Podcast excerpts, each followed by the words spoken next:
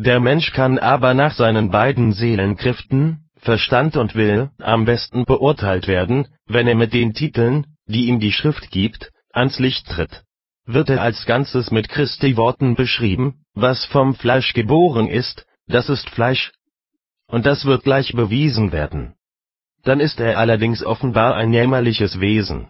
Denn der fleischliche Sinn, fleischlich gesinnet sein (Römerbrief 8, Verse 6 und folgende), ist der Tod, weil er eine Feindschaft wider Gott und deshalb dem Gesetz nicht untertan ist, und vermag es auch nicht.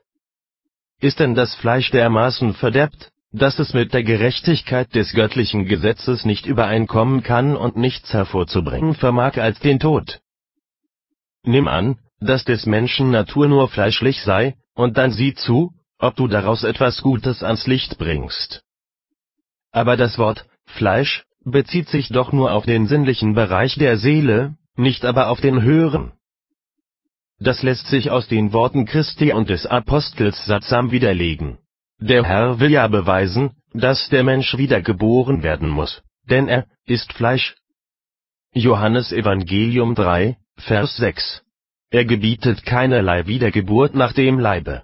Die Seele aber wird nicht dadurch wiedergeboren, dass in ihr irgendein Stück gebessert, sondern nur dadurch, dass sie ganz erneuert wird.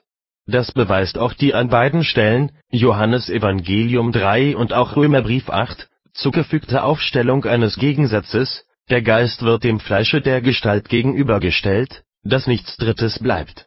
Was also im Menschen nicht geistlich ist, das ist nach dieser Beweisführung eben fleischlich zu nennen.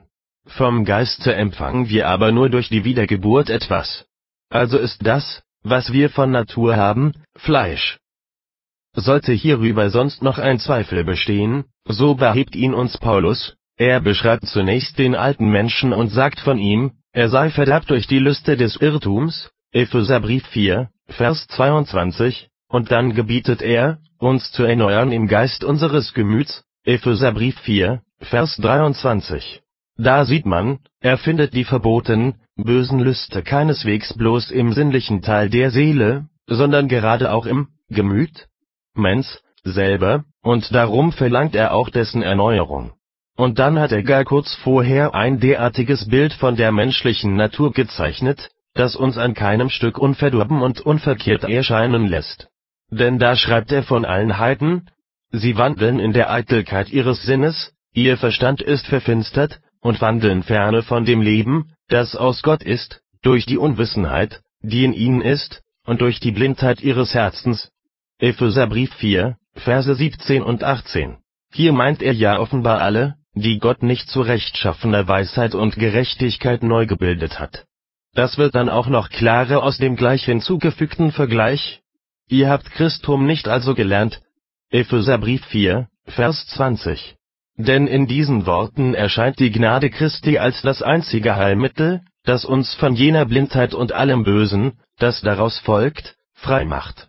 So hatte schon Jesaja über das Reich Christi geweissagt, wenn er die Verheißung gab, der Herr werde seiner Kirche ein ewiges Licht sein, während doch Finsternis die Erde bedeckte und dunkel die Völker. Jesaja 60, Vers 19. Da bezeugt er, dass Gottes Licht allein über der Kirche aufgehen werde, und lässt also außerhalb der Kirche nichts als Finsternis und Blindheit übrig.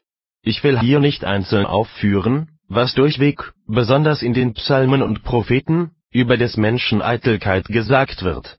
Ganz inhaltsschwer ist Davids Wort, wenn er mit der Nichtigkeit auf die Waagschale gelegt würde, so wäre er doch noch nichtiger als sie, Psalm 62, Vers 10.